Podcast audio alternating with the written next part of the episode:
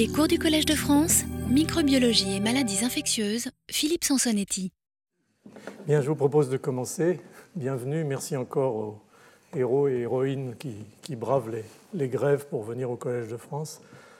C'est vrai que ça commence à être un, tout petit peu difficile hein, de garder de la cohérence, hein, en particulier pour les, programmes d'enseignement en ce moment. Alors, dans cette euh, leçon aujourd'hui et, le séminaire qui va suivre, on va parler de maladies infectieuses émergentes. Je vais aborder, surfer sur les maladies infectieuses émergentes dans mon deuxième euh, cours euh, la semaine dernière. Mais là, on va rentrer un petit peu dans les détails. Ce que je vais essayer de faire, c'est de vous donner quelque chose d'une peu une réflexion générale sur, disons, le, principe de l'émergence, ses racines et, puis les inconnus qu'on a encore dans ce domaine. Euh, d'où mon, titre d'ailleurs, euh, où j'ai un peu paraphrasé euh, Charles Nicole en, parlant au fond de, revisiter le, destin des maladies infectieuses, puisque c'était le titre de son livre et de ses, leçons au collège. donc je vais faire quelque chose de relativement global, si on peut dire, et puis Louis Lambrecht, que je vous présenterai tout à l'heure, rentrera sur des sujets plus spécifiques, mais vraiment dans la mécanistique de l'émergence, en particulier dans le contexte des écosystèmes vectoriels et, des arboviroses. Euh, vous verrez que c'est des sujets qui sont tout à fait euh, passionnants. Donc, infection émergente, euh, le destin des maladies infectieuses revisitées.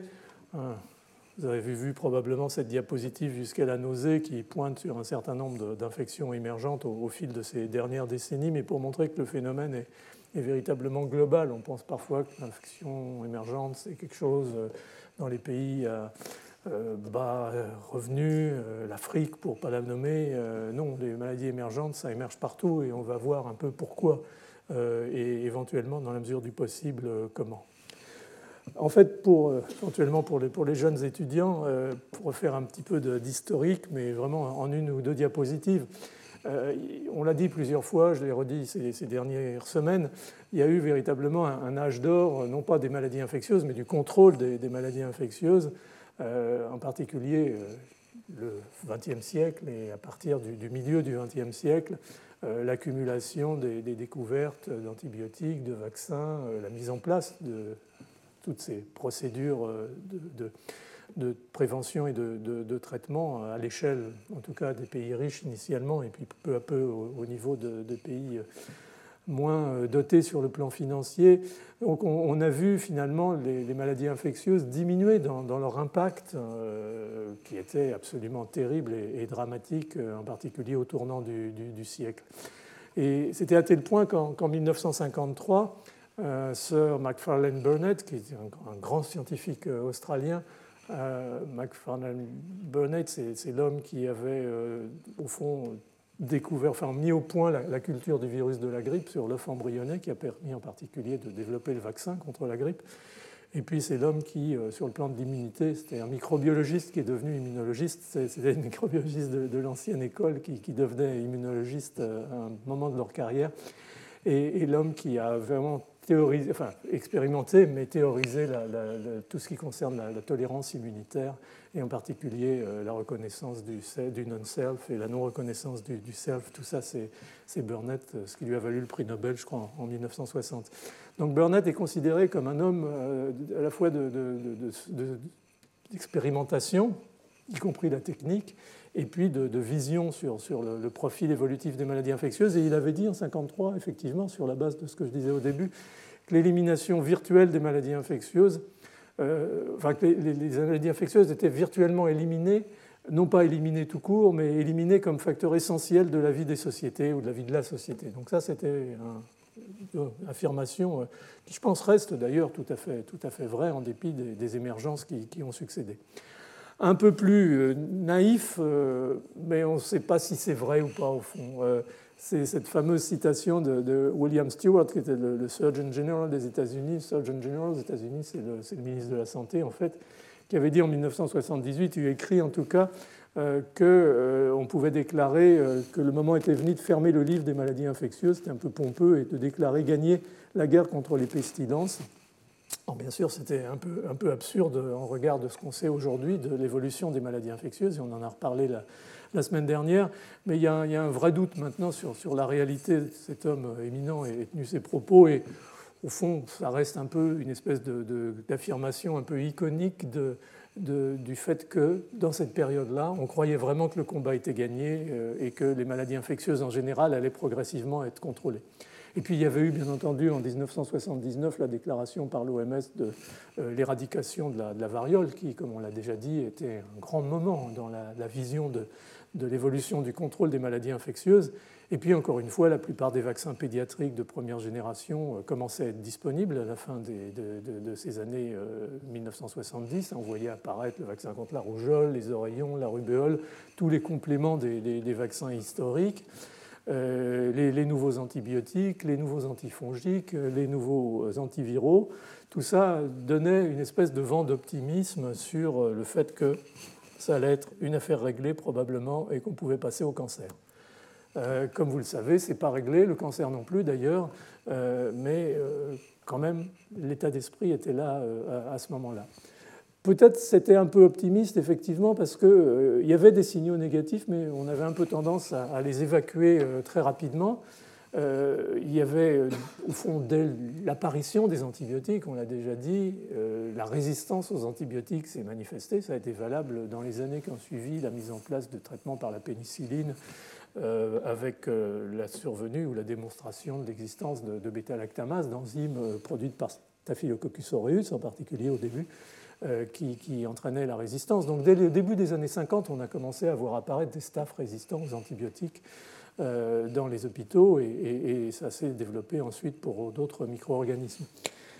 Et puis peut-être plus euh, encore proche du concept d'émergence à proprement parler, en, 1976 à Yambuku au Zaïre, à l'époque, c'était le nom de, la République démocratique du Congo, on a la première épidémie euh, d'une maladie virale absolument dramatique, en tout cas pour le, niveau de mortalité observé dans cette petite région au fin fond de la, jungle, euh, qui est, en fait va correspondre à la première épidémie, en tout cas reconnue, euh, d'infection par le virus Ebola, et, en fait la, découverte du virus Ebola, d'ailleurs à cette occasion par Peter Piot et, ses collaborateurs.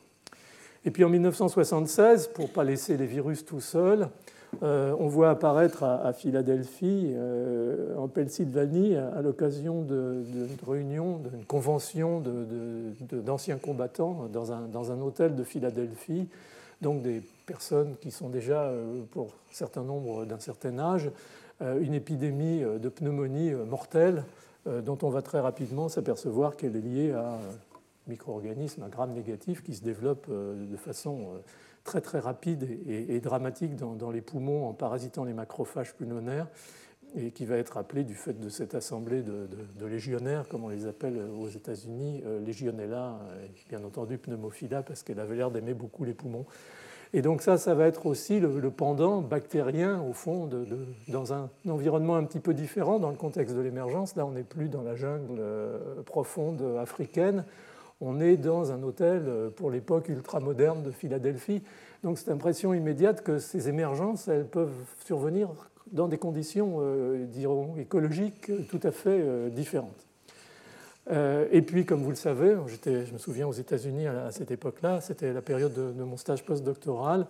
à partir de 1978 en Californie, puis à Haïti, on commence à voir apparaître ces syndromes très très impressionnants de déficit immunitaire massif chez un certain nombre de, personnes. Et, c'était bien entendu euh, à ce moment-là l'émergence du, sida qui commençait à se manifester. Et, et sida, sans doute, est, l'icône de cette période d'émergence des maladies infectieuses, peut-être quelque part avec, avec Ebola, euh, car elle a vraiment marqué les esprits et cruellement avec le sida, puisqu'il a fallu une bonne quinzaine d'années, voire une vingtaine d'années, pour que les trithérapies puissent commencer véritablement à contrôler cette épidémie. Et comme vous en parlerez, ou comme nous en parlera euh, au début janvier euh, euh, Françoise Barré, malheureusement, il n'y a toujours pas de vaccin et, c'est difficile de contrôler ces pathologies émergentes sans le soutien dans la stratégie d'un vaccin efficace. Donc c'était des signaux plus ou moins bruyants euh, mais qui montrait qu'au fond, la nature avait horreur du vide et on avait beau faire ce vide avec les pathogènes classiques, plus ou moins, dans une certaine mesure, on rentrait dans une ère probablement différente qui était euh, l'ère des, émergences euh, infectieuses. Alors, je radote bien entendu, mais Charles Nicolle l'avait prévu. quand il disait qu'il y aurait toujours des, maladies infectieuses, que c'était un fait fatal, et ça, encore une fois, c'était dans une de ses leçons au Collège de France en, 1928. Et c'était sa façon, au fond, de, sceller cette notion de, destin des maladies infectieuses, ou de naissance, vie et mort des maladies infectieuses, avec, euh, pour cette époque, bien entendu, une espèce d'impression de, mystère dans la raison pour laquelle certaines infections apparaissaient, d'autres disparaissaient. Et on va voir ici que le mystère, bien entendu, s'est éclairci euh, pour un certain nombre de situations, mais qu'il reste encore, bien entendu, beaucoup d'éléments importants.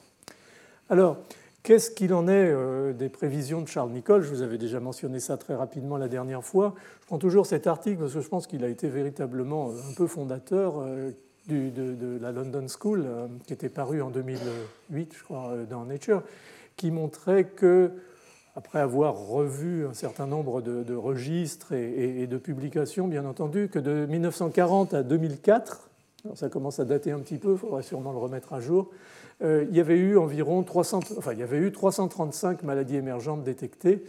Euh, le chiffre paraît énorme parce que ça comprenait beaucoup de situations dont on peut discuter éventuellement euh, la nature émergente, en particulier la notion d'antibiorésistance. C'est-à-dire que je pense que chaque grande résistance aux antibiotiques dans le pathogène majeur est, incluse dans, cette notion. Mais après tout, c'est de l'émergence ou éventuellement de la réémergence, c'est-à-dire de microbes qui s'étaient euh, calmés sous l'effet des vaccins et des antibiotiques et qui réapparaissent du fait de l'antibiorésistance. Donc elles sont dominées par des infections bactériennes et, virales. Euh, vous le, voyez sur euh, cet histogramme à droite en bas, c'est la partie, la partie gauche. La colonne noire, ça correspond aux bactéries et aux virus. Le reste correspond en blanc aux parasites. Donc vous voyez qu'il y a une ultra-dominance quand même dans cette émergence en fonction des années, ça reste euh, la même en valeur relative de bactéries et, virus. Mais ce qui avait beaucoup marqué quand, ces éléments ont commencé à sortir, même avant euh, ce papier, cette revue, on l'avait noté très très vite, c'est montré dans l'histogramme qui est le, plus euh, à droite. La partie blanche de la colonne correspond en fait à, ce qui concerne euh, des zoonoses, c'est-à-dire des, infections par des micro-organismes venant de la faune animale et en particulier de la faune animale sauvage. Et vous voyez qu'ils sont euh, quasiment euh, en, majorité dans, ces situations, avec de plus une accentuation, une accélération de ce processus, en particulier dans les années 80, 90, 2000 euh, l'effet en fait venant du boost qu'a apporté le sida et, l'extension de l'immunodéficience liée au sida dans l'émergence ou la réémergence d'un certain nombre de pathologies, en particulier virales, euh, mais pas seulement, qui, avaient été un petit peu euh, oubliées. Donc cette notion de, zoonose dominante dans la survenue de, l'émergence infectieuse est devenue un, thème tout à fait important et, un petit peu fondateur dans tout ça avec ce fameux concept de One World, One Health, un monde, euh, une santé, c'est-à-dire le fait, et cette nouvelle vision, on en a parlé euh, la semaine dernière, de l'interface hôte-microbe vue au sens le plus large, incluant bien entendu le monde euh, humain, Homo sapiens, et le monde animal à la fois domestique et sauvage, et ça, ça reste un élément crucial dans la réflexion. Alors, ce n'était pas toujours très clair. Il y avait souvent des discussions sur qu'est-ce qui est émergence, qu'est-ce qui n'est pas émergence, qu'est-ce qui est réémergence.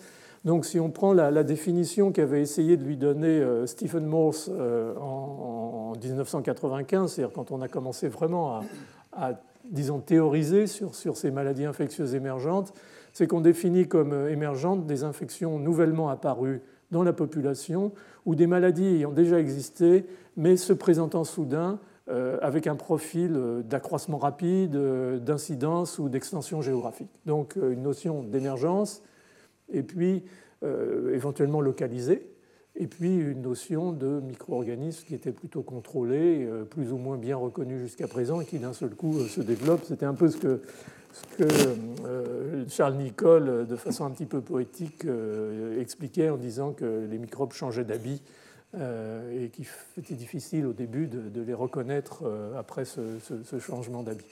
Donc on sait maintenant à, quoi tout ça euh, correspond. Et donc on en est, une autre variante de, la première diapositive, euh, sur euh, cette notion donc d'émergence telle qu'elle a été définie par Stephen Morse et à laquelle vont correspondre les pathologies dont je vais vous parler et dont vous parlera donc Louis dans sa, dans sa, présentation, mais encore une fois pour insister sur le fait que l'émergence, ce n'est pas un problème de certaines latitudes, en particulier de régions tropicales et subtropicales, c'est vraiment un problème mondial. Il y a des émergences qui euh, surviennent dans n'importe quel endroit de la planète, y compris et peut-être plus parce que c'est un des mécanismes dans un certain nombre d'environnements euh, développés, voire euh, très développés. Vous voyez la densité d'événements d'émergence en Amérique du Nord en particulier, et vous voyez la densité d'émergence dans la partie est de l'Asie, qui est une zone qui est bien entendu industriellement euh, extrêmement développé euh, depuis plusieurs décennies. Alors, la question qu'on se pose toujours, c'est est-ce qu'on est en phase d'événements nouveaux ou est-ce qu'au fond, il y a toujours eu des émergences, simplement on y prêtait moins d'attention, d'abord parce qu'on ne connaissait pas la microbiologie avant le 19e siècle, et puis au fond, on ne rapportait pas nécessairement avec la précision actuelle les événements. Et effectivement, on peut se poser cette question dans la mesure où, euh, tout d'abord, il est évident que l'espèce humaine a toujours été euh, une espèce parasitée, euh, par, parasitée au sens très large, hein, par des bactéries, par des virus, par des parasites. Et on en a la trace maintenant, euh, faisant de l'ADN ancien euh, sur euh, des momies égyptiennes de la haute époque, sur des sépultures de peste, de malades morts de la peste au Moyen Âge, et ainsi de suite. Donc on sait bien que l'homme a toujours été infecté, et, et en fait l'espèce animale la plus concernée par le parasitisme microbien, puisque euh, une revue en 2001 avait répertorié environ 1400 espèces bactériennes, virales, parasitaires, champignons, qui étaient susceptibles d'infecter euh, Homo sapiens. Alors quand on commence à regarder ça sous, cette grille de, lecture des émergences, on voit, établit au fond qu'il y a probablement eu une, première, une première rupture dans l'émergence infectieuse, qui a été celle de, la période néolithique, c'est-à-dire environ 50 à 75 000 ans euh, avant Jésus-Christ, euh, qui correspond au début du, développement socio-économique. C'est-à-dire c'est le moment où les chasseurs, cueilleurs, pêcheurs commencent à se regrouper en petites communautés humaines, en, villages. Ça correspond au début de l'agriculture et, et de la domestication de certaines espèces animales. Et tout ça va créer des conditions, au fond, de saut d'espèces probablement à cette époque, de micro-organismes, essentiellement de euh, la faune animale sauvage avec laquelle les chasseurs étaient en contact, et euh, des animaux en début de domestication. Et on peut probablement rapporter à cette époque déjà euh, la survenue de, maladies qui, à l'époque, étaient probablement des zoonoses, comme la coqueluche, la tuberculose ou la rougeole. Et puis il y a eu une deuxième rupture qui est survenu euh, en gros probablement autour du 1er siècle avant Jésus-Christ, qui est, la, qui est en fait la jonction du, continent européen et du continent asiatique, avec le début des grands échanges commerciaux, euh, des caravanes, et au fond euh, la jonction entre l'Empire romain, ou ce qu'il euh, était en train de, devenir, et, l'Empire chinois, c'est ce qu'on appelle habituellement, disons, l'unification microbienne de l'Eurasie. Au moins, l'Eurasie aurait été unifiée pour une fois. Euh, ce sera par les microbes. Et là aussi, probablement, un, certain nombre de, micro-organismes et de maladies vont exploser, comme la, peste, par exemple, ou, la variole ou, ou la lèpre. Puis il va y avoir bien sûr cette troisième rupture, qui est la rupture du XVe siècle, euh, qui est la, période des, grandes conquêtes maritimes.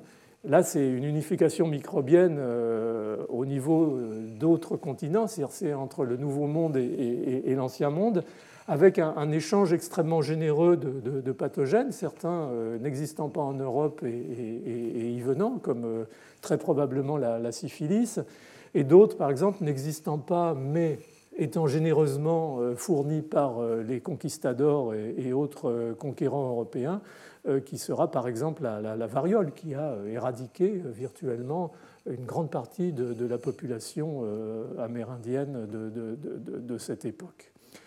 Et puis il y a bien entendu le grand classique qui est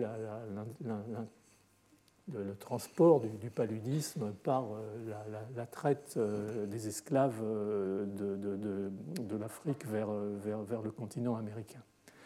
Donc ça, ce sont au fond des, périodes qui ont été quelque part des, accélérateurs de l'émergence et qui ont fait que des conditions euh, sociologiques et, écologiques, on va y revenir, parce que c'est ça au fond la racine de l'émergence, euh, ont contribué à, cette nouvelle apparition et, dispersion euh, épidémique, voire endémique, d'un certain nombre de, maladies. Et donc, au fond, ce qu'on peut dire à l'heure actuelle, c'est ce qu'on voit, cette 335 maladies émergentes depuis 1940, c'est au fond des processus similaires, simplement on a clairement une accélération de ces processus. Pour une raison simple, c'est que par définition, on est un petit peu euh, centré sur nous-mêmes, sur notre espèce, hein, sur Homo sapiens. Et euh, Homo sapiens, euh, dans toute cette période de l'histoire, a continué, si je puis dire, à, proliférer. Donc sa population est d'autant plus grande et d'autant plus exposée. Euh, et, donc, euh, au fond, on va reprendre ce, mot euh, que j'ai repris déjà plusieurs fois dans mes précédentes leçons, qui est le mot d'anthropocène, dire que les maladies infectieuses émergentes sont beaucoup, au fond, une conséquence de l'empreinte croissante de l'homme sur, sur, la nature, sur les écosystèmes, on va y revenir bien sûr, et donc on est en train de voir aujourd'hui, au fond, simplement une accélération probablement de phénomènes qui existaient déjà, euh, mais qui ont été sur une moindre échelle dans la mesure où, l'empreinte humaine était beaucoup plus limitée et, beaucoup plus euh, dispersée sur la planète. Donc, je propose quand même cette grille de lecture de façon à, comprendre un petit peu mieux et à prendre un petit peu de recul et, de perspective sur les événements euh, d'émergence. Alors j'aime bien cette diapositive parce que euh, devant euh, les, débuts de, tous ces phénomènes émergents, euh, Ebola en Afrique, le sida qui avait frappé très fort initialement, en particulier en Californie et, Haïti, et, d'autres infections comme, comme, la légionellose, mais là c'était plutôt une prise en, considération des, événements essentiellement d'origine virale. L'Académie des sciences des États-Unis a demandé, je pense dans les années, début des années 90, euh, à quelqu'un que j'ai déjà mentionné, pour qui j'ai une immense admiration, qui est Josh Lederberg, euh, qui est vraiment un penseur euh, de, des maladies infectieuses et de la dynamique de l'évolution des maladies infectieuses, alors que c'était un, chercheur très fondamentaliste qui avait initialement, d'ailleurs il a eu le prix Nobel euh, découvert le, transfert génétique chez, les bactéries à la fin des années 40. Donc euh, euh, l'Académie des États-Unis, des sciences des États-Unis, a, demandé à, Josh Leberberg de, comprendre ce qui se passait et, de bâtir un, schéma de ce que pouvaient représenter véritablement les maladies infectieuses émergentes et au fond, la, dynamique de, leur transmission et, de leur extension euh, pour en tout cas un certain nombre d'entre elles. Et ce premier euh, schéma, je pense que je, l'aime parce qu'il est, quasiment historique dans une certaine mesure, où euh, Josh a essayé vraiment de, coller tout ensemble les, processus de, transmission, les processus ou les environnements écologiques ou les, les, modifications microbiennes qui, amenaient à, ces processus d'émergence, avec, au fond, pour la première fois un vrai focus sur, sur, deux éléments qui vont être très très importants pour comprendre la dynamique des émergences. L'un qui est le saut d'espèces, puisque là c'était très centré sur, sur, les zoonoses, qui est la possibilité qu'un virus associé à une espèce animale X, Y ou Z puisse se transmettre à Homo sapiens et s'y installer et y développer une maladie. Et puis, bien entendu, en dehors de cet aspect individuel, la possibilité de ce micro-organisme de se transmettre à d'autres individus et à transformer cette émergence infectieuse en une véritable épidémie, voire en une pandémie. Et, Lederberg avait vraiment réussi dans un schéma, au fond, alors même si c'est peut-être un petit peu difficile par moment de suivre les flèches, euh, d'autant plus que vient euh, s'y intégrer aussi euh, dans la partie du bas les, vecteurs dont vous entendrez parler, en particulier la transmission par le, moustique.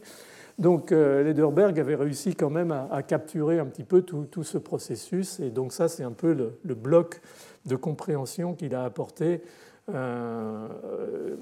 publié en, 1992, comme vous le voyez là sur, sur, la, sur la diapositive.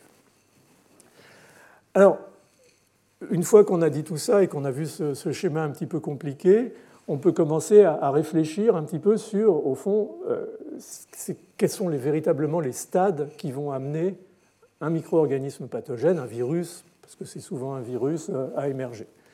Et au fond, sans vouloir caricaturer, on peut voir trois, trois stades importants. Il y a un stade initial qui est au fond un, épisode accidentel d'infection euh, d'un nouvel hôte. C'est-à-dire, euh, un homme va être en contact avec un micro-organisme qui vient d'un animal sauvage, on a dit que c'était souvent la faune sauvage, ces zoonoses, soit par contamination directe, soit par contamination indirecte par euh, un, vecteur comme un arthropode, comme un, moustique. Euh, ça, c'est un peu la notion de ce qu'on appelle spillover. Euh, c'est le débordement, c'est-à-dire qu'un virus sort de son habitat habituel et va se retrouver d'un seul coup dans un habitat inhabituel qui, en l'occurrence, pour ce qui nous concerne, est l'homme. Mais il est probable que dans l'immense majorité des cas, ces événements de spillover qui sont sans doute assez fréquents, en particulier dans les zones où il y a une très forte densité de capacité d'interaction entre homme et animal, euh, vont être des impasses microbiologiques parce que ces microbes ne trouvent pas chez l'homme la capacité, on va y revenir rapidement, de se développer. Donc ça va être au fond un, débordement, mais euh, une, impasse microbiologique. Mais dans certains cas, probablement rares, heureusement d'ailleurs, le débordement ou des débordements successifs dans les mêmes conditions euh, écologiques, là où, s'effectue le, problème, c'est le problème d'Ebola par exemple dans la première épidémie et les suivantes, va donner lieu à une espèce de, chaîne locale de transmission et, progressivement, au fond, le micro-organisme euh, qui euh, va trouver les moyens, peut-être aussi dans son propre génome et sa propre biologie, de, s'adapter, euh, va pouvoir se développer dans une espèce différente, encore une fois dans l'espèce humaine. Et donc on est là dans le véritable saut d'espèce, c'est-à-dire le microbe change euh, d'espèces et s'adapte euh, euh, à l'espèce humaine. Et, là, tout va se jouer maintenant sur la deuxième étape de, Lederberg, c'est-à-dire la, transmission. Est-ce que cet individu qui maintenant a été infecté, je dirais efficacement par ce micro-organisme, va être capable de transmettre à d'autres individus ce micro-organisme et donc toute la problématique de, la chaîne de transmission. Donc vous voyez qu'une émergence, c'est un, phénomène complexe et, un phénomène où il existe à tout moment euh, des impossibilités, des impasses éventuellement pour le micro-organisme qui vont euh, bloquer le développement du phénomène d'émergence jusqu'à une véritable épidémie ou une pandémie. Néanmoins, les choses arrivent, la preuve en est, le sida, Ebola euh, et bien d'autres dont vous entendrez éventuellement parler ultérieurement. Donc la barrière d'espèces est un élément très très important, mais malheureusement, il n'est pas nécessairement euh, totalement euh, efficace dans euh, cette protection contre le, transfert d'une espèce à une autre. Alors, est-ce question qu'on peut se poser d'emblée, je l'ai mis sous une forme un petit peu simplette mon, dans cette diapositive, c'est au fond, maintenant qu'on a réfléchi à ces étapes, à ces trois étapes, est-ce qu'elle est écrite quelque part? Est-ce qu'elle est écrite dans le microbe? Est-ce qu'elle est écrite dans l'hôte? C'est important parce que, au fond, ça sous-tend l'idée qu'on puisse à terme, et on y reviendra dans la deuxième partie de la présentation, euh, anticiper sur les émergences, se dire tel microbe va avoir des chances ou des risques de, se transmettre ou de sauter l'espèce euh, plus ou moins euh, facilement. Alors, où peut se situer ça, ça vaudrait un autre cours qui serait un cours vraiment détaillé sur ce qu'est la barrière d'espèce ou ce que peut être la barrière d'espèce. La première, intuitivement, c'est la notion de, récepteur. Euh, c'est-à-dire, est-ce que le micro-organisme qui se développe, le virus qui, est pathogène ou éventuellement porté de façon asymptomatique, comme c'est souvent le cas par un grand singe, va pouvoir se transmettre à l'homme et en premier lieu se fixer sur les cellules cibles de manière à pouvoir euh, se, développer. Alors cette notion de, récepteur, elle est importante. Euh, elle, est, nécessaire mais pas suffisante. Euh, c'est-à-dire que par exemple, pour la grippe, il est, clair que H5N1 est essentiellement pathogène pour les volatiles et très pathogène mais rarement infectieux chez l'homme, puisqu'on n'a pas eu plus d'un millier de cas de, grippe H5N1 euh, lors des épisodes auxquels on a été euh, confronté. Mais ça ne suffit pas. Il ne suffit pas d'avoir un, changement de, récepteur. Euh, il faut aussi, pour H5N1, par exemple, avoir d'autres éléments, en particulier une ARN polymérase qui soit compatible, qui soit suffisamment peu fidèle pour permettre progressivement l'adaptation du virus à son nouvel hôte. Et tout ça, manifestement, ça se passe bien entre le poulet et le furet, par exemple, mais ça se passe euh, moins bien entre euh, le poulet et l'homme, et, tant mieux. Euh, pour l'instant, en tout cas, on n'a pas eu de, grande épidémie ou, pandémie avec ce organisme. Mais pour dire simplement que d'avoir un récepteur qui s'adapte à l'homme, ça ne suffit pas. Alors ça peut être nécessaire et suffisant probablement avec le coronavirus, les coronavirus responsables du SRAS ou ou du, du, MERS, euh, SRAS, Hong Kong, le Canada, euh, MERS, euh, plutôt l'Arabie saoudite, sont des, des, virus qui ont l'air d'être assez ubiquitaires et, être capables d'infecter des, camélidés, des, félidés et, des hommes au passage, peut-être pas avec la même efficacité, mais, tout de même euh, donc euh, euh, c'est suffisant, tout, tout, tout, tout, se passe relativement bien. Mais pour le VIH, par exemple, c'est pas simple et, ça s'est exprimé dans un autre sens, c'est-à-dire qu'on a essayé beaucoup de comprendre la, physiopathologie du, VIH en essayant de développer des modèles animaux, en particulier des modèles murins, comme on le fait le plus souvent. Et il y a deux récepteurs principaux, le CD4, donc la GP120, et puis le, le, CCR5, mais même en faisant des souris transgéniques exprimant ces deux récepteurs humains, euh, ce n'est pas suffisant. Il y a encore d'autres étapes et, probablement on aura du mal et c'est même difficile avec des, chimères euh, hématopoïétiques humaines à, faire euh, forcer, si je puis dire, les, souris à, développer le sida. Donc on voit bien que, que ces passages d'espèce à espèce sont compliqués et que font le cahier des charges de cette euh, saut d'espèces n'est pas toujours euh, facile à, élucider et, à comprendre. Alors il y a d'autres éléments aussi. Euh, on peut penser par exemple que le VIH est passé chez l'homme parce qu'au fond, il était adapté à une espèce de singe, de grand primate qui, au fond, est notre cousin germain et qui n'a pas eu besoin de sauter très loin pour pouvoir se développer chez l'homme. Euh, ou bien justement ces, coronavirus ont un trajet complexe, je dirais, avant d'arriver chez l'homme. Ils passent par la chauve-souris, par euh, la civette ou par les camélidés. Et donc il y a probablement des, phénomènes successifs d'adaptation qui leur permettent de se stabiliser et de passer peut-être plus facilement euh, dans l'étape, pour ce qui nous concerne, ultime, qui est l'infection humaine. Donc ça, tout ça, au fond, ce sont des, phénomènes qui sont passionnants sur le plan expérimental, euh, qui sont essentiels si on veut éventuellement anticiper. Euh, on reviendra sur, au fond, la, surveillance euh, dans les zones à risque de ces clades viraux et, d'essayer d'anticiper leur possible passage chez l'homme et implantation chez l'homme.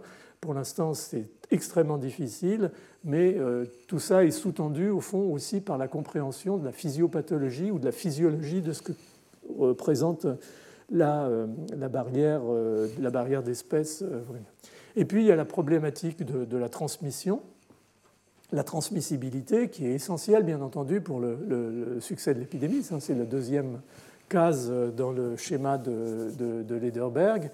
Et euh, donc, euh, c'est un domaine qui, là aussi, est relativement peu compris. Bien sûr, on connaît la notion de, vecteur, de compétences vectorielles, on en parlera sûrement euh, avec Louis, mais il y a quand même des notions qui nous échappent un petit peu encore dans la transmissibilité. quelle est la relation entre transmissibilité et virulence? Tout ça est, très mal connu et, souvent difficile à modéliser au laboratoire pour essayer de comprendre ce qui se passe exactement si on fait des mutations dans un virus ou dans une bactérie. Généralement, les altérations dans la virulence vont être telles qu'on va gêner bien sûr la transmissibilité, mais sans très bien le savoir, parce que si elle est moins virulente, elle va mal se développer chez d'autres individus.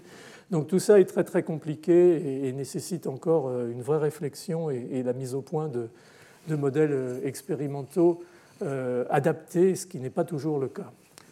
Il y a un autre aspect pour faire un peu écolo, si je puis dire, qui est au fond dans quel contexte écologique survient l'émergence infectieuse. Et, au fond, les, réponses sont, assez opposées, si je puis dire dans la mesure où il y a à la fois euh, un rôle de la biodiversité et un rôle de la réduction de la biodiversité dans la facilitation de, développement euh, des euh, pathologies émergentes. Je m'explique. Quand on trace, et ça a été fait par Morand en particulier ici en France, un, graphe qui va prendre en, abscisse la richesse en espèces de mammifères et d'oiseaux d'un écosystème donné donc ça, ça prend en compte les émergences euh, interanimales aussi. Euh, et le nombre de maladies infectieuses, on s'aperçoit qu'il y a une courbe totalement linéaire, c'est-à-dire plus il y a d'espèces, plus il y a de maladies infectieuses. Mais bon, est-ce que ça veut véritablement dire que euh, ce sont des émergences ou est-ce qu'on est en train de faire les la constatation que plus il y a d'animaux, plus il y a de maladies infectieuses, ce qui n'est pas nécessairement une surprise. Euh, mais néanmoins, on a l'impression que certaines infections, certaines émergences, par exemple en Afrique, euh, surviennent dans un environnement où effectivement la, biodiversité euh, est extrêmement riche, à la fois en termes de, faune et de, flore. Mais il y a aussi la problématique, on y reviendra avec un ou deux exemples, de, la perte de, biodiversité euh, qui est, semble-t-il, c'est plus facile à, appréhender euh, une cause d'émergence infectieuse. Euh, pour, pour, deux raisons, au fond. C'est que si vous réduisez la biodiversité animale, disons, en tout cas en nombre d'espèces animales dans un certain environnement, si vous avez simplement quelques espèces représentées, vous allez empêcher un effet éventuel de dilution, c'est-à-dire qu'un microbe, un virus qui va se transmettre euh, à d'autres espèces, ben, finalement, il va se restreindre aux quelques espèces auxquelles son hôte va l'exposer, et donc on va augmenter probablement les, risques de, cette émergence.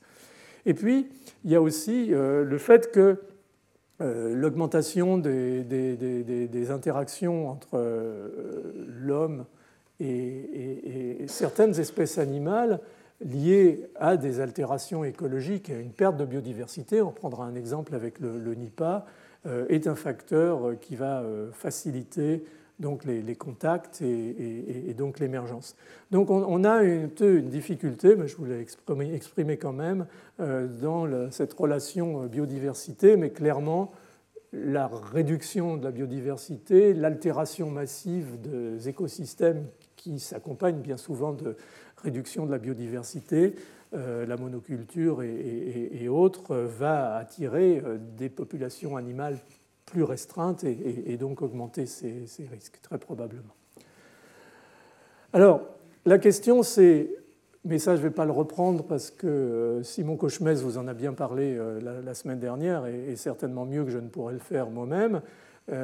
après ce passage d'espèces, il y a effectivement le problème de la transmission et donc cette transmission, encore une fois, elle est, difficile euh, parfois à comprendre dans ses bases biologiques intrinsèques, en dehors de la connaissance des facteurs euh, de, je dirais, physiques de, cette transmission, que ce soit euh, facteurs aériens, que ce soit encore une fois des, vecteurs arthropodes et, et, autres.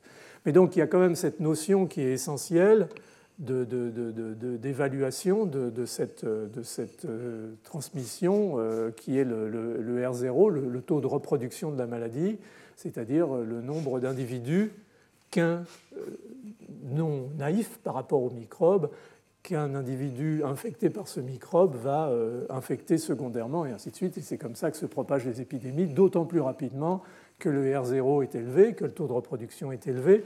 Et pour vous donner un exemple, et donc ce, taux de reproduction, il va, comme c'est marqué dans l'équation là, mais j'ai vraiment simplifié, dépendre de la probabilité de transmission de l'infection, ce qu'on sait souvent a posteriori, bien entendu, de nombre de personnes, nombre de moyens de contact par unité de temps, et la durée moyenne de la phase infectieuse. Plus un individu est infecté longuement, plus il va être susceptible de transmettre. Mais euh, par exemple, la grippe se transmet mieux que le coronavirus parce que euh, les individus euh, émettent le, virus avant même d'avoir des symptômes cliniques, contrairement aux patients avec un SRAS, par exemple, et donc vont contaminer un certain nombre de personnes avant qu'on les ait détectés et qu'on puisse éventuellement les, isoler. Donc tout ça est, très tributaire de, ces facteurs et, ça va finir par définir le R0. Mais c'est intéressant parce que c'est parfois contre-intuitif. Vous ai mis là une liste de, R0. Certains d'entre eux, certaines de ces maladies, on n'imaginerait pas euh, que leur R0 soit aussi élevé ou au contraire aussi faible quand on voit le, dynamisme de certaines épidémies. Euh, donc la rougeole est un peu le, champion, là, puisqu'elle est de l'ordre de, 15. Euh, donc un individu infecté, un enfant infecté va infecter 15 enfants naïfs. mais inversement, la, grippe saisonnière on est à 1,2, 1,3, 2 au, maximum. Donc on est dans, une situation où au fond on a l'impression que l'épidémie est très dynamique, mais au fond le, R0 n'est pas, pas si, élevé que, ça. La grippe espagnole, qui a décimé la population mondiale euh, en 1918-1919, en rétrospectivement, le R0 il était de 2,3, donc c'est quand même faible, et pourtant, euh, Dieu sait si, cette pathologie a, été euh, terrible. Et je vous rappelle que le R0 de la tuberculose est de 10. On disait classiquement, je ne sais pas si c'est vrai, quand j'ai commencé à m'intéresser à la physiopathologie de la maladie infectieuse, qu'il suffisait d'un bacille tuberculeux transmis pour infecter un individu. Donc on est là dans des maladies comme la rougeole qui sont extrêmement contagieuses. Donc on va revenir maintenant un peu à, des, des, choses plus peut-être un petit peu plus euh, fondamentale sur, sur l'aspect du pourquoi des, maladies infectieuses émergent. Pourquoi des maladies infectieuses euh, émergent-elles? Alors bien entendu, il y a des facteurs biologiques qui sont, qui sont dominants. Euh, les microbes s'adaptent, soit par mutation, soit par acquisition de gènes étrangers. Euh, vous savez à quel point, par exemple, dans les virus à ARN, le manque de fidélité de l'ARN polymérase fait que ces virus varient euh, très très rapidement. Euh, c'est clair pour le virus du sida en particulier. On fabrique en permanence quasiment ce qu'on appelle des quasi-espèces qui vont échapper éventuellement au système immunitaire et, en général se donner des capacités d'adaptation à, un nouvel hôte. Euh, il y a l'hôte lui-même, la sensibilité humaine à l'agent infectieux, la, génétique et de plus en plus euh, les notions, bien entendu, d'impact environnemental, les comportements humains. On l'a vu, bien entendu, pour euh, la transmission du, sida. Et puis, on en reparlera avec Louis, bien sûr, les vecteurs et, la compétence, c'est-à-dire la capacité qu'ont certains vecteurs arthropodes, en particulier, à transmettre un virus aux individus. Il y a les facteurs humains, sociaux, économiques, politiques, on en a déjà parlé pour ces émergences. Il y a bien sûr les voyages internationaux, le commerce, euh, le développement économique et l'occupation des terres, donc les changements écologiques, euh, l'altération des écosystèmes, euh, la pauvreté, les inégalités sociales, en particulier le problème de, de l'éducation, les guerres, l'insécurité alimentaire, la mauvaise gouvernance. On a vu à quel point par des erreurs stratégiques en Afrique du Sud, euh, en empêchant la population de recevoir le traitement. Euh, L'Afrique du Sud est maintenant en face d'un désastre euh, sur le plan de pourcentage de la population qui est infectée par le, virus VIH. Donc la gouvernance, l'exemple donné par les gouvernants dans ces périodes d'émergence infectieuse est extrêmement importante pour le, le, contrôle de ces maladies. Et puis il y a des facteurs physiques, on y reviendra, le climat, les conditions météorologiques. C'est très difficile encore, on, en a, fait allusion avec Simon la semaine dernière, Simon Cochemez, est-ce qu'on peut comme ça clairement dire le réchauffement climatique est responsable de l'émergence ou euh, renforce l'émergence des maladies infectieuses? Probablement dans certaines circonstances, on en redira un mot, mais ça reste encore euh, très, légèrement, très généralement euh, nécessaire de, le confirmer et, et, ce n'est pas toujours facile parce qu'on n'a pas contrôle. Ce n'est pas comme au laboratoire où on peut faire le contrôle négatif euh, aux, expériences. Et puis, euh, Charles Nichols, s'il avait été là aujourd'hui, vous aurait dit qu'il y a aussi euh, ce qu'on appelle, ce qu'il appelait le génie des maladies infectieuses, c'est-à-dire qu'il y a plein de choses qu'on ne sait pas. Et on voudrait bien savoir parce que peut-être on pourrait un petit peu mieux contrôler tout ça. Juste deux points importants quand même, surtout pour la partie transmission. au fond, il y a sûrement eu beaucoup d'épisodes d'émergence dans des tas de coins de la planète qui nous ont totalement échappé parce qu'ils ne sont pas transmis, ils ne sont pas allés plus loin que la petite zone.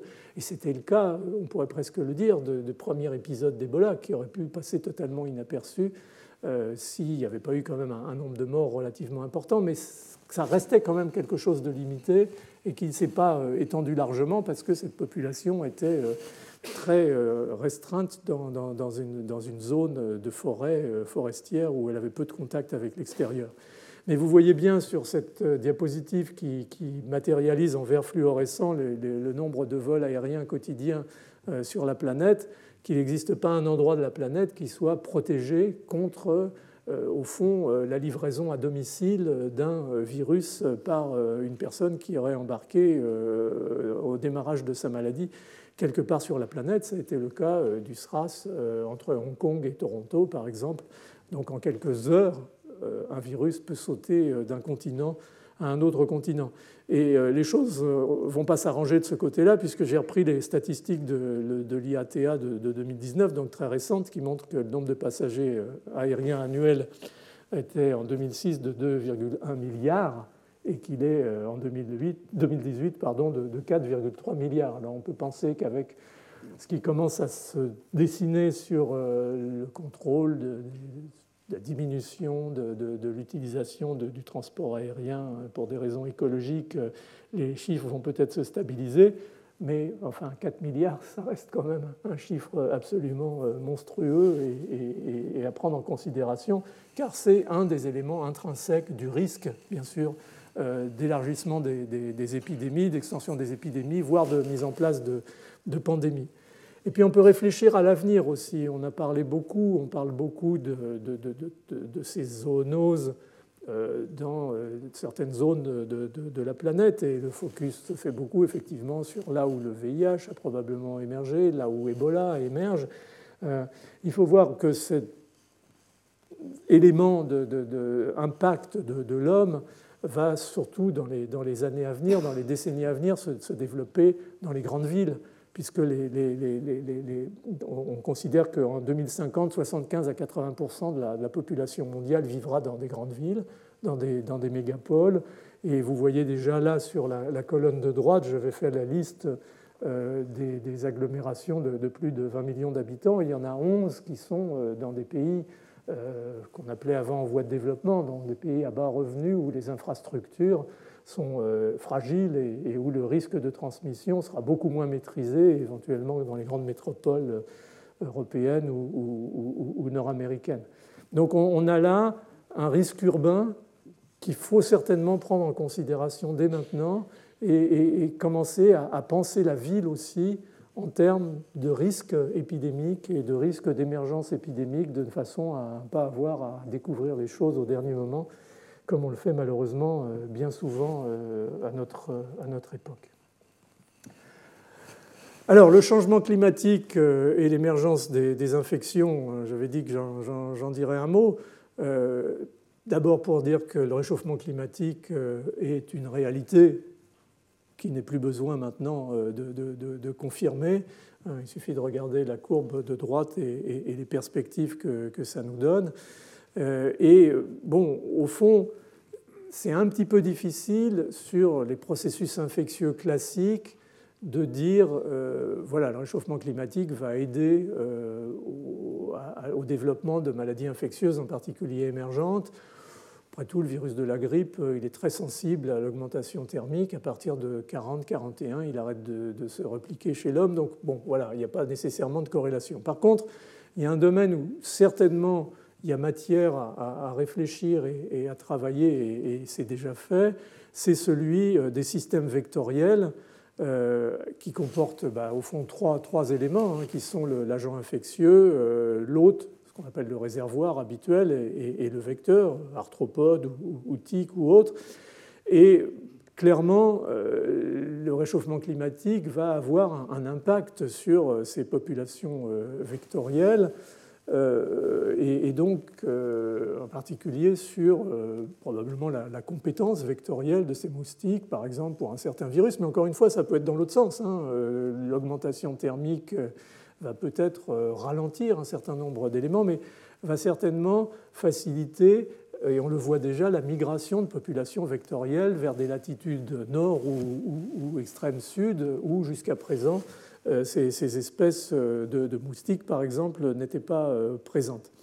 Donc, il faut maintenant faire rentrer cette notion de maladie émergente vraiment dans un contexte qui est, large, qui est bien entendu le contexte de, l'éthologie, de, la, dynamique, de, la structure génétique des populations de ces arthropodes vecteurs, et, mettre tout ça véritablement euh, en équation par rapport euh, au changement climatique et aux conséquences, en particulier sur les, événements climatiques que vous connaissez, euh, qui sont de plus en plus impressionnants sur, notre planète. Donc il y a un, vrai travail là, de, de, fond qui, je pense, nécessite d'être fait. J'avais regardé, peut-être Louis, tu nous en diras un mot, mais il y a, 3-4 ans, j'avais essayé de faire un cours sur, euh, sur émergence infectieuse et, changement climatique. J'avais vraiment centré là-dessus.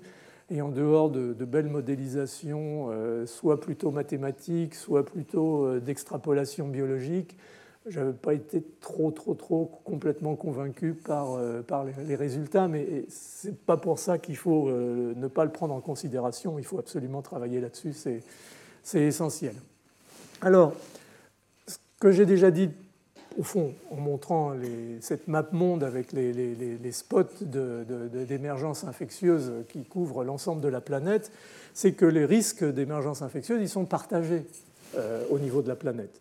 Euh, ils existent chez nous, sous nos latitudes, euh, dans les pays, à, disons, à haut revenu, avec l'agriculture intensive, avec l'alimentation industrielle, avec les, ruptures dans la traçabilité alimentaire. Vous avez tous entendu parler des épidémies de, de listériose euh, sur des produits euh, éventuellement euh, carnés. Les architectures complexes à risque, hein, on a parlé de, l'air conditionné dans les grands hôtels qui avait été la cause de, l'épidémie de, légionellose, la première grande épidémie de légionellose. les changements biologiques, climatiques, la pollution, tout ça, ce sont des éléments auxquels nous-mêmes, nos, régions sont, face. Et puis, c'est aussi bien entendu le problème des, pays à bas revenus, même si on a souvent l'impression que c'est surtout là que ça, se situe. Euh, la concentration des populations dans les mégapoles, on vient d'en parler, c'est un peu le futur, je pense, de ces émergences infectieuses. Euh, problématique de limitation de l'hygiène, la pollution de l'air urbain, je ne sais pas si je l'ai déjà mentionné, mais les microparticules, euh, et ce n'est pas uniquement la pollution urbaine euh, extérieure, c'est aussi la pollution des, intérieure, la pollution domestique, et en particulier par exemple en Afrique, le chauffage au bois des maisons euh, est la première cause de, pneumonie de l'enfant du fait de, l'inhalation de, microparticules euh, dues à la, combustion du bois. Donc il y a, beaucoup d'éléments qui euh, relient bien entendu pauvreté et maladies infectieuses et qui ne sont pas toujours là où on, les attendrait. il y a l'invasion des, zones forestières, bien entendu, il faut manger. Donc on va s'aventurer, en particulier dans les, certaines zones de l'Afrique ou du, sud, sud-est asiatique, dans, des zones où on va rencontrer éventuellement des réservoirs animaux ou des vecteurs euh, de, pathogènes animaux qu'on ne rencontrerait pas si on vivrait ou restait dans, son propre euh, écosystème. Donc tout ça, sont des, éléments qui sont euh, caractéristiques de certaines zones, mais on voit par exemple en Afrique, avec le développement, heureusement, qui s'installe dans pas mal de pays, la mise en place d'une chaîne alimentaire, par exemple industrielle, qui n'est pas encore toujours parfaitement maîtrisée, et qui euh, commence à être la cause là aussi d'infections comme chez nous d'origine alimentaire par euh, mauvaise maîtrise, y compris parfois de la, chaîne du froid, bien entendu. Et puis euh, des systèmes de santé précaires, la gouvernance, la défaillance, tout ça, ça a été en particulier la source ou la racine de cette épidémie d'Ebola qui a sévi en 2014-2015 dans, l'Ouest africain. Donc nous, on a nos propres problèmes, je dirais, en termes d'émergence dans, nos régions. J'ai pris comme exemple, c'était une revue qu'on avait faite en, 2011 avec des collègues, sur l'ennemi chez, nous ou à l'intérieur de, nous-mêmes, qui était cette épidémie de, d'Escherichia coli entéro-hémorragique qui avait sévi dans le nord de l'Allemagne initialement, puis en, plusieurs pays européens, y compris la France. Hein. Euh, et qui était lié fort probablement à euh, l'utilisation euh, non contrôlée de graines qui étaient importées d'Égypte où le, lisier utilisé contient aussi des éléments de, de, de bovins et, humaines. Et donc ces, graines au fait, contenaient ce, micro-organisme, même si, le lien épidémiologique n'a jamais été totalement, établi il semble probablement que. Donc la, chaîne alimentaire et le contrôle et la traçabilité des aliments est quelque chose d'essentiel auquel nous, on est euh, particulièrement sensible parce qu'une grosse partie de notre alimentation, bien entendu, euh, vient de, ces, filières. Et c'est probablement pas nécessairement une bonne chose, comme vous le savez, y compris sur le plan nutritionnel. Euh, il y a aussi, par exemple, les, tiques. On, a vu dans les années 70, les forêts euh, de l'ouest européen s'étiolaient avec euh, les pluies acides. Heureusement, tout ça a été contrôlé assez rapidement, en une bonne dizaine d'années, et euh, la forêt s'est redéployée en Europe, mais redéployée avec, bien entendu, les conditions écologiques actuelles de l'Europe de l'Ouest, c'est morcelée. Et on voit se développer de plus en plus les populations de cervidés et, les tiques qui vont, avec.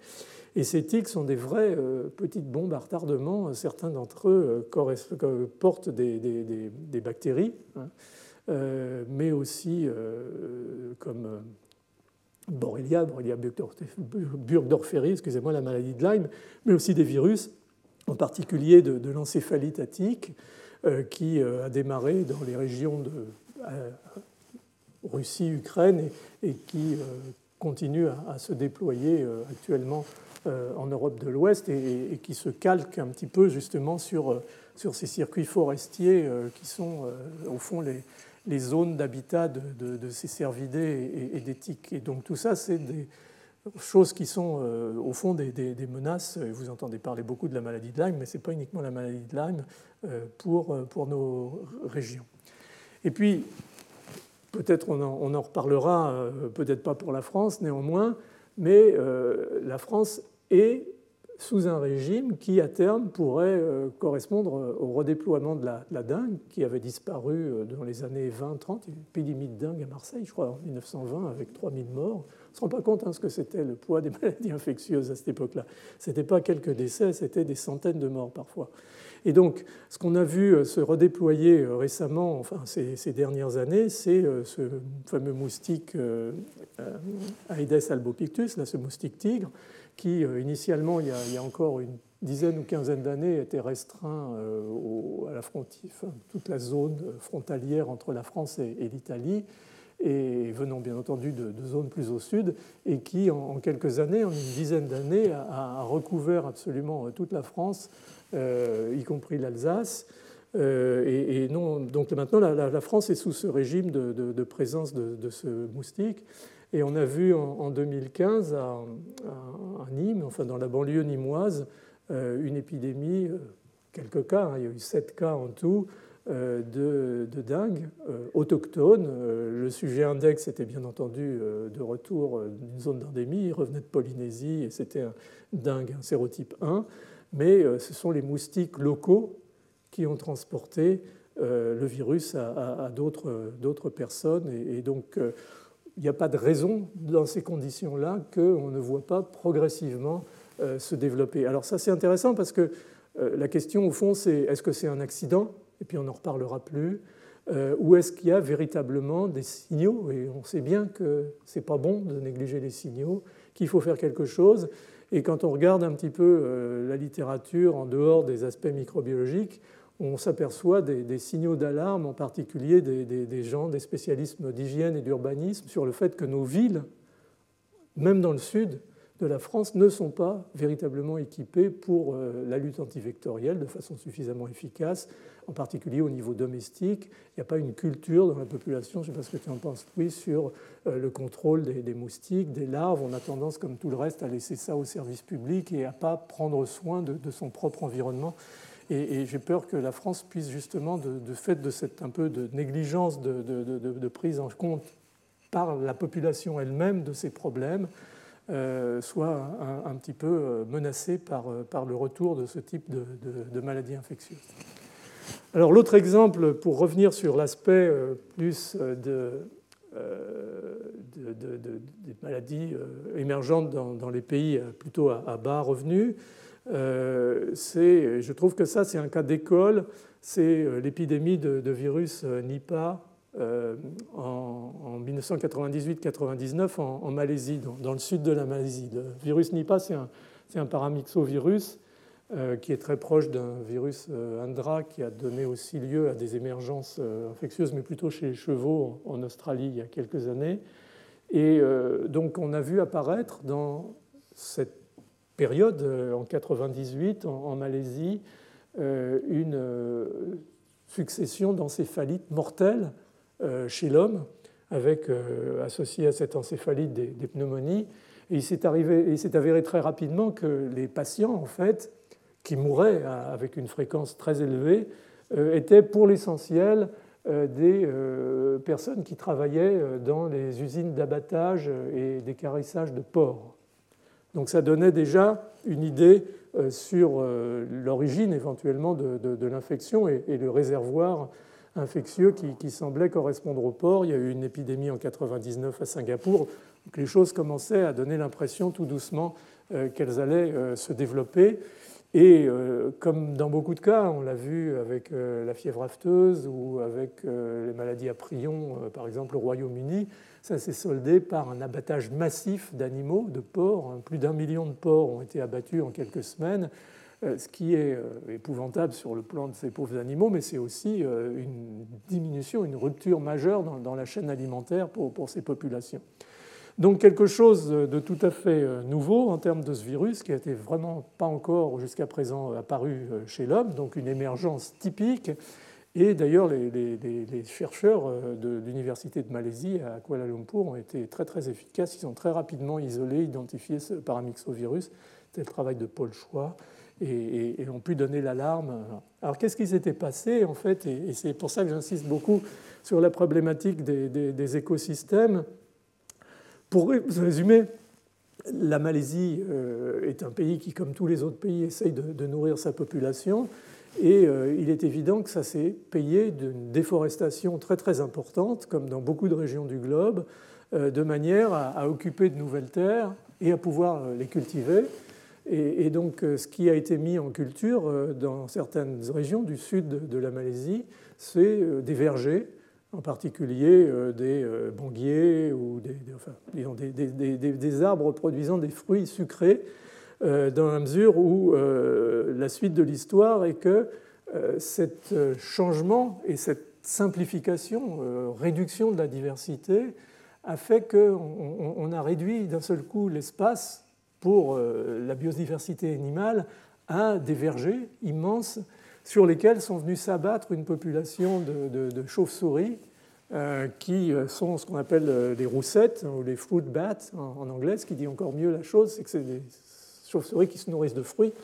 Et donc ces chauves-souris sont venues euh, se, nicher dans ces vergers. Et à côté, bien sûr, de ces vergers, il y avait, se développait en parallèle l'élevage du porc. Et donc ce sont les, chauves-souris qui ont contaminé les porcs. Et bien entendu, au moment de l'abattage des porcs et de leur écarissage, ce sont les, ouvriers euh, impliqués qui ont, euh, au fond, hérité de, ce virus qui avait circulé de la chauve-souris au porc et, maintenant à l'homme. Donc vous voyez le, lien vraiment euh, extrêmement étroit et, solide entre l'émergence infectieuse, en particulier l'émergence virale, et les changements induits par l'homme des écosystèmes. Et ça, je pense que c'est vraiment un des messages importants à retenir euh, pour euh, ce qui concerne euh, l'émergence infectieuse. L'autre émergence emblématique, bien entendu, c'est Ebola, et ça a été l'épidémie d'Ebola en Afrique de l'Ouest, qui a été vraiment un traumatisme épouvantable, parce que jusqu'à présent, on pensait qu'Ebola, c'était des petites émergences relativement limitées, même si le taux de mortalité était très très important. Là, on s'est retrouvé d'un seul coup avec, euh, en quelques mois, 30 000 cas et 10 000 morts, hein, quand même. Un tiers des patients euh, affectés par le virus euh, sont, décédés, ce qui était véritablement à une échelle qu'on ne considérait pas jusqu'à présent.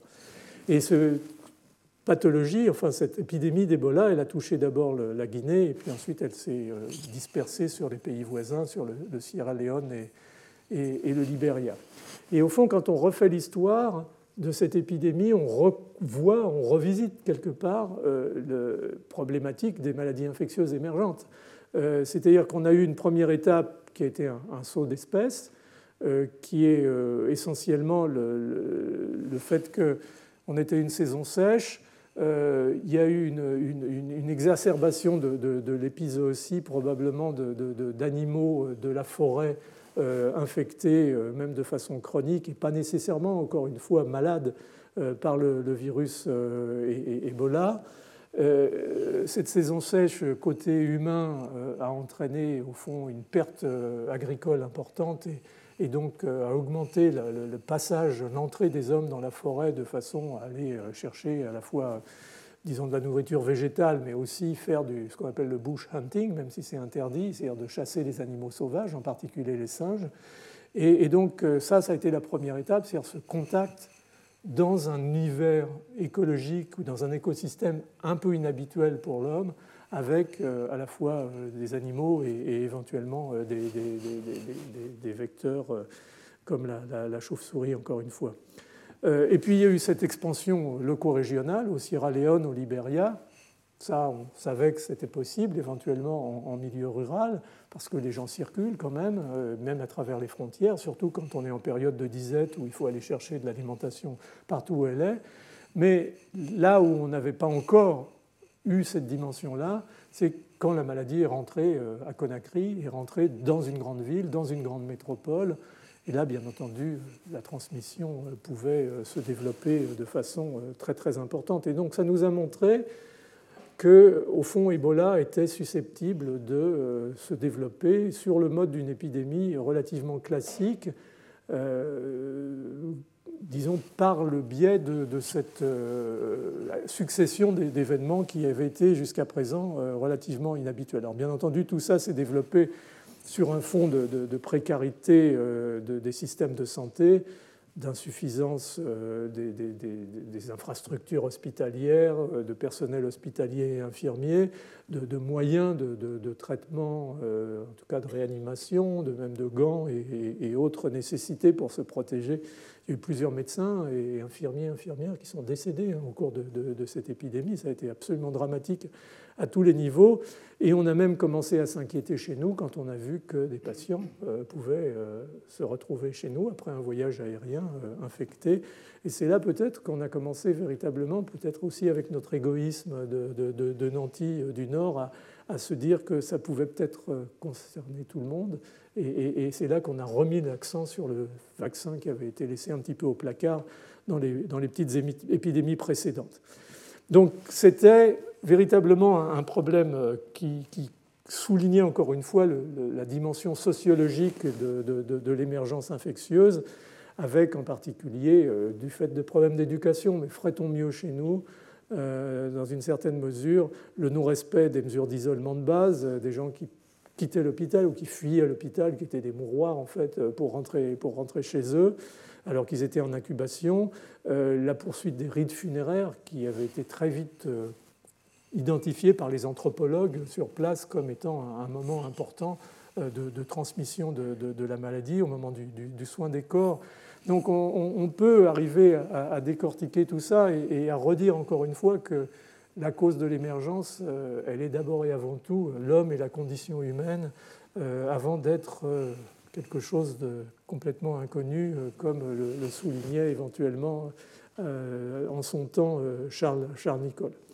Et donc, s'il y a un message à donner, c'est que la science fondamentale, la science biologique, la microbiologie, l'immunologie, tout ça c'est très bien, la thérapeutique, le développement des vaccins, mais ce que ces maladies nous ont appris, c'est qu'il fallait absolument introduire, à la fois dans la recherche et bien entendu dans les interventions, une vraie dimension anthropologique et sociologique, de manière à comprendre ce qui se passe, à comprendre les comportements, car dans des maladies émergentes où a priori vous n'avez pas de traitement sinon symptomatique, il n'y a pas encore de médicaments éventuellement, il n'y a pas de vaccin, la seule façon de résoudre euh, le problème, c'est d'intervenir sur les comportements humains et donc de façon, je dirais, humanisée, contrairement aux quarantaines euh, des siècles précédents, euh, pouvoir faire des isolements réfléchis, euh, savoir l'importance qu'il y a à monter très très vite des zones d'isolement médicalisées, former les personnels, expliquer aux gens, en tout cas aux leaders d'opinion dans les villages, qu'il faut s'astreindre à un certain nombre de contraintes, mais encore une fois dans des environnements extrêmement complexes et instables. Et euh, au fond, on a beaucoup appris de cette épidémie d'Ebola, une fois de plus, sur le côté comportement humain et, rôle dans, tout ça. Alors, pour, terminer, euh, quelques questions un petit peu euh, provocatives et, j'irai euh, assez vite. Néanmoins, c'est quand même, au fond, peut-être le plus important, dans la mesure où, un, est-ce qu'on peut anticiper une émergence infectieuse Et on a vu ces dernières années, à coût de millions, voire de milliards de dollars, se développer, à juste titre, bien entendu, des systèmes de surveillance globale au niveau de la planète, de veille euh, en particulier euh, dans ce qu'on appelle les hotspots, c'est-à-dire des zones identifiées où contacts humains, animaux par exemple, peuvent être euh, facilement générateurs de, de, zoonoses. La mise au point donc, de, nouvelles méthodes de, diagnostic, l'évaluation du, potentiel épidémique de, ces événements de spillover, de, saut d'espèces. Hein. Vous avez vu euh, les progrès, euh, en écoutant Simon Couchemez la semaine dernière, des progrès de, de, l'analyse et de la modélisation mathématique de la dynamique initiale des épidémies, de façon à pouvoir euh, avoir pour proposer des éléments décisionnels aux, responsables de, santé publique. Donc tout ça, ce sont des, espèces de toiles qui s'est mise en place à, l'échelle globale de, la planète pour essayer de au fond, détecter, voire anticiper euh, des événements d'émergence infectieuse. Et puis, il y a bien entendu euh, la prise en charge d'une émergence. Vous avez bien compris sur les quelques exemples que j'ai pris euh, que ce n'est pas une infection ou des infections comme les autres. Il y a encore une fois cette dimension humaine, cette nécessité de diagnostic ultra rapide et de transfert de l'information, euh, la nécessité, si possible, d'avoir un vaccin. On va y revenir et on y reviendra euh, quand je vous ferai euh, la leçon sur, sur les vaccins. La place des thérapeutiques, l'éthique des études cliniques, il y a beaucoup de problèmes, on pourra en reparler éventuellement sur la façon de se comporter dans, ce type d'épidémie sur, sur le terrain, à la fois avec les, patients, les, populations et, les, personnels médicaux, paramédicaux, voire scientifiques. C'est vraiment un, problème global qui a sa dimension scientifique, médicale, mais aussi sa dimension humaine. En matière d'anticipation, nos, collègues anglo-saxons, euh, au fond, résument un peu euh, la diapo de, Josh Lederberg, ou le schéma de Josh Lederberg. dans les, pathogènes émergents, c'est le signe noir, hein, c'est l'animal rare ou rarissime. Euh, et la transmission, le développement de l'épidémie, c'est euh, The Perfect Storm. Je ne sais pas si vous avez vu ce film avec euh, George Clooney. Euh, ce jour-là, cette semaine-là, toutes les conditions météorologiques étaient en place pour qu'il y ait la tempête parfaite, la plus violente tempête possible.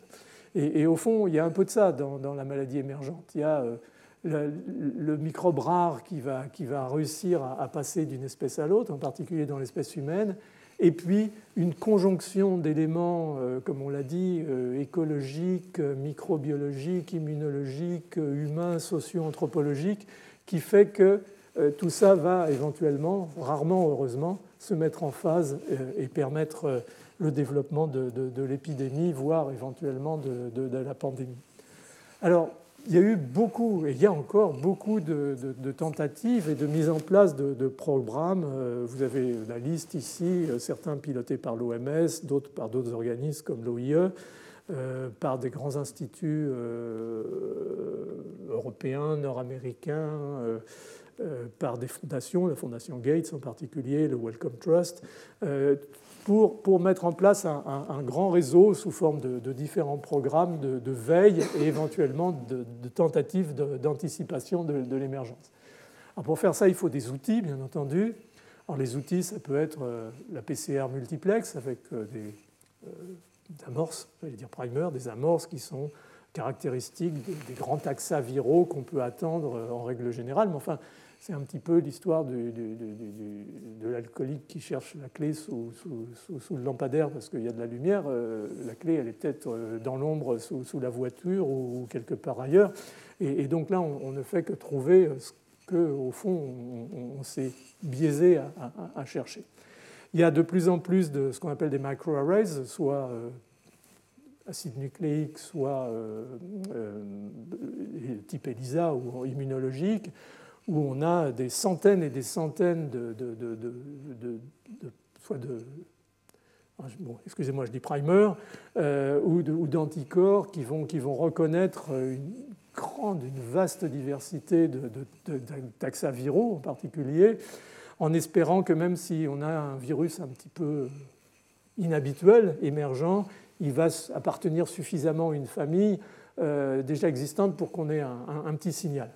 Et puis de plus en plus, euh, je pense qu'on en entendra parler, euh, on utilise maintenant euh, le, séquençage à haut débit, le séquençage profond, le séquençage de nouvelle génération, en prenant des échantillons, soit chez des animaux, réservoirs, éventuellement suspects de pouvoir transmettre tel ou tel micro-organisme, ou chez des vecteurs, chez les moustiques par exemple, et on séquence, on séquence, on séquence, on analyse les données, on fait des contigues, on reconstruit éventuellement des euh, taxaviraux, voire euh, des taxaviraux avec des mutations qui pourraient faire envisager que tel ou tel virus va être plus facilement porté et éventuellement transmis à, des autres. Donc on a tout un arsenal maintenant de méthodes relativement classiques à des méthodes très avancées qui permet d'offrir des possibilités de, surveillance.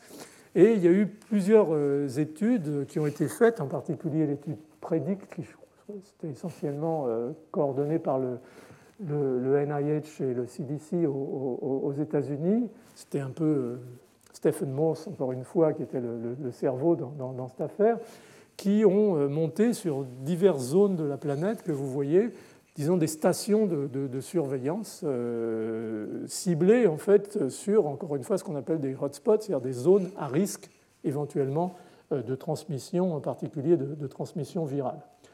Et ces, approches ont été extrêmement euh, productives en termes d'identifier des, virus qui circulaient dans, ces différents écosystèmes, euh, même éventuellement d'identifier de, nouveaux virus qui étaient inconnus. Mais malheureusement, elles n'ont jamais permis jusqu'à présent, en tout cas, euh, Louis si je me trompe, d'anticiper et, de dire voilà, tel virus qu'on a découvert à tel moment dans tel écosystème va passer chez l'homme et rétrospectivement, effectivement, il est, bien passé. Donc ça, c'est quelque chose qui euh, nécessite d'être encore euh, avancé, mais euh, ces, approches n'ont pas été, surtout ne, me comprenez pas mal, n'ont pas été négatives parce que la, pérennisation permettra sans doute à un moment ou à un autre de consolider cette approche anticipatrice et euh, d'essayer d'aller un petit peu plus loin dans, au fond, l'anticipation, c'est de pouvoir être prêt au bon moment et, de, tuer, au fond, l'épidémie euh, naissante dans, dans, l'œuf, si, l'on peut dire. Il y a quand même eu, en dehors de, cette finalement euh, difficulté d'anticiper véritablement, l'identification très rapide de, nouveaux virus, en particulier il y a eu en Afrique une épidémie en Afrique centrale, une épidémie d'encéphalite euh, brutale et, dramatique, dans lequel euh, les, auteurs euh, ont identifié dans les jours qui ont suivi un, rhabdovirus, c'est un virus proche du virus de la rage, euh, qui était absolument inconnu jusqu'à présent, en tout cas comme passage dans l'espèce humaine, mais ça a été a posteriori. On n'avait pas trouvé avant dans un environnement particulier qui aurait permis de dire, tiens, celui-là, pour une raison ou pour une autre, risque de passer chez l'homme, et il y a d'autres exemples.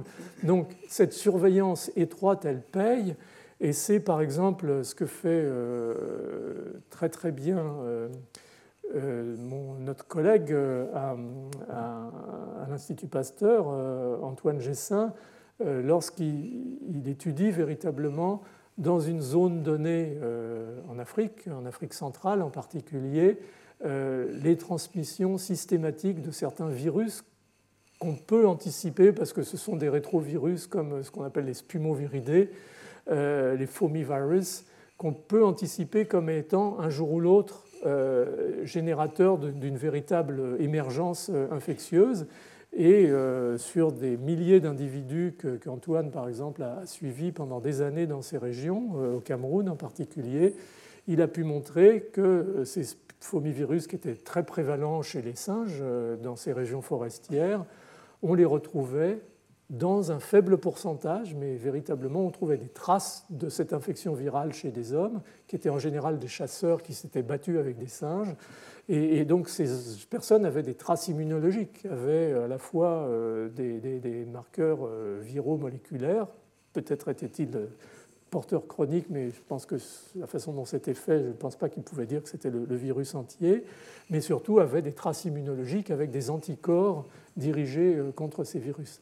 Donc on n'en est pas loin de cette possibilité d'anticipation, mais vous voyez que c'est un travail d'années par des hyper spécialistes avec des outils très sophistiqués dans des terrains qui ne sont pas toujours très favorables. Et, donc la, difficulté de la tâche est quand même très très euh, importante.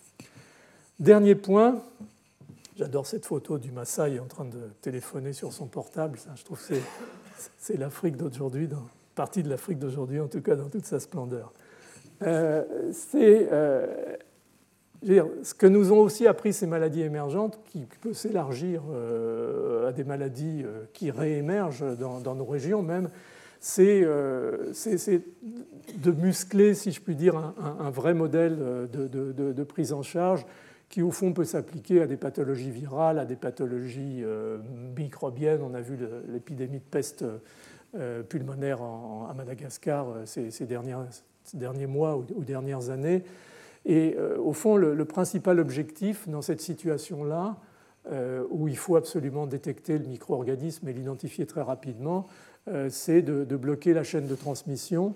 Et ça, ça va nécessiter des choses qui n'étaient pas si évidentes que ça au début, c'est-à-dire une coordination claire de, de, la réponse nationale, internationale, une mobilisation sociale, on a parlé d'éducation, on a parlé d'anthropologie, de socio-anthropologie, tout ça c'est essentiel. Des soins sécurisés, on a parlé de créer des lits médicalisés avec des conditions humaines mais efficaces de, quarantaine.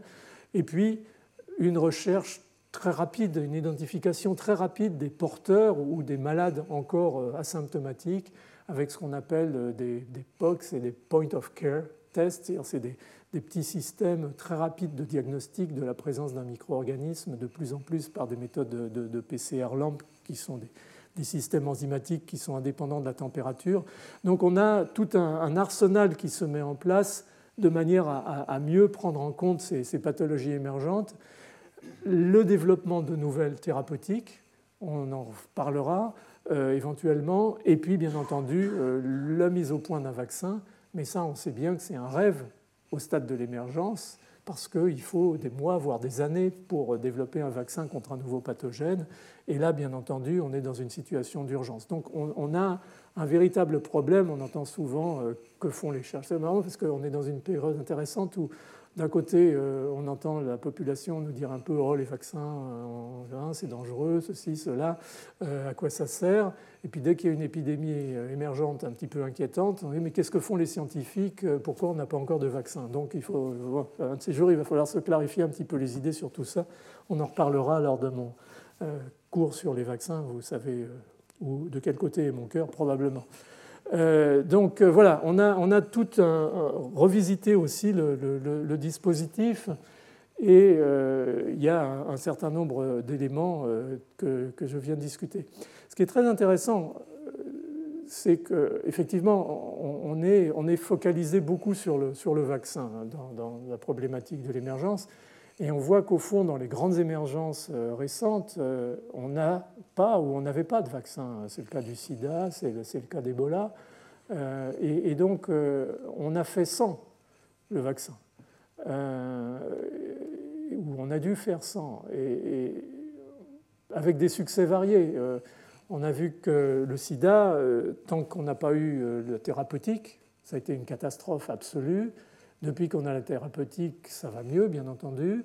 Euh, les patients survivent, euh, ils peuvent rester euh, maintenant avec une espérance de vie très importante, contrairement à la période qu'on a connue, que j'ai connue dans les années 80.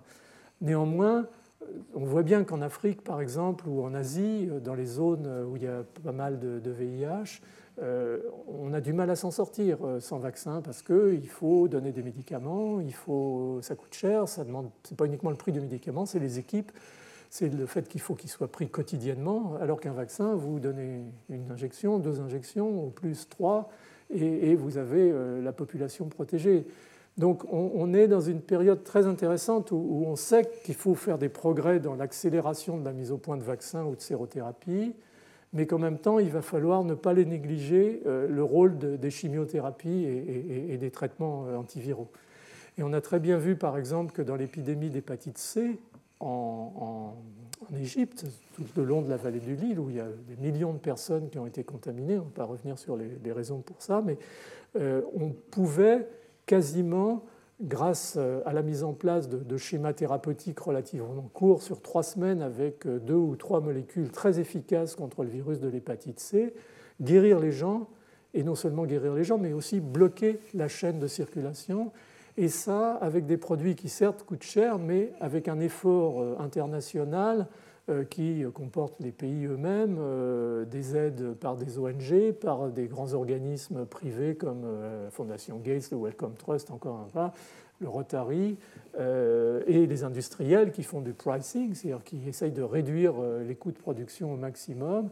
On arrive à un traitement de, de l'ordre de 100 dollars qui devient tout doucement euh, compatible, s'il est efficace et curatif, avec euh, le prix de vaccin qui augmente de plus en plus euh, dans la mesure où, le côté sophistiqué des vaccins actuels fait que leur prix a augmenté.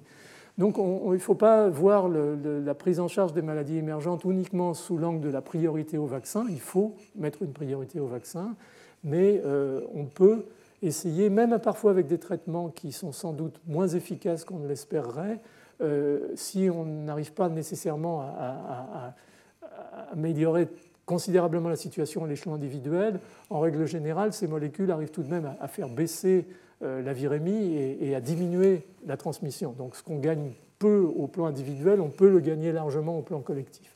Donc il y a toute une nouvelle euh, approche de, de, ces émergences qui est née justement de la confrontation avec ces pathologies qui sont parfois dramatiques, euh, qui nécessitent euh, donc euh, toute notre attention et, nos efforts. Et au fond, au-delà du rêve d'anticiper, la réalité, elle est plutôt à l'heure actuelle de finalement contrôler le plus rapidement possible. Et pour contrôler le plus rapidement possible, il faut que les mesures de contrôle soient mises en route le plus rapidement possible. Donc il faut que le diagnostic soit le plus rapide possible. Et donc l'idée est bien entendu de passer de cette pique rouge où, au fond, tout euh, le dispositif se met en place et devient efficace quand la maladie commence à spontanément, au fond, euh, diminuer parce qu'une grande partie de la population a été infectée, transformer ça euh, en la partie du bas qui est la partie jaune, c'est-à-dire pouvoir, au fond, tuer l'épidémie dans l'œuf et se donner tous les moyens du diagnostic et de l'intervention avant que l'épidémie n'ait eu le temps de se développer. Donc le vaccin dans tout ça, ben, je vous en reparlerai euh, dans euh, la, leçon sur les vaccins, j'y intégrerai les, nouvelles ouvertures euh, dans la, vaccination et le développement rapide, entre guillemets, de, vaccins, parce que malheureusement on ne peut pas comprimer ça autant qu'on le voudrait. Et, donc ça, je viens de vous en parler de, de la réémergence. Donc au fond, Est-ce qu'on peut prédire l'avenir des maladies infectieuses, en particulier anticiper l'émergence des maladies infectieuses? La réponse pour l'instant est non, mais comme je vous l'ai mis, ça n'empêche pas de continuer à essayer de le faire et, à soutenir euh, efficacement la, recherche dans ce domaine qui euh, est finalement, euh, encore une fois, la, chance, mais encore une fois, une, recherche multidisciplinaire. Hein. Pas uniquement les sciences dures, comme on dit, mais les sciences humaines font aussi partie du, schéma et, c'est très très important. Donc voilà, je vous remercie de votre attention. Retrouvez tous les contenus du Collège de France sur www.colège-2-france.fr.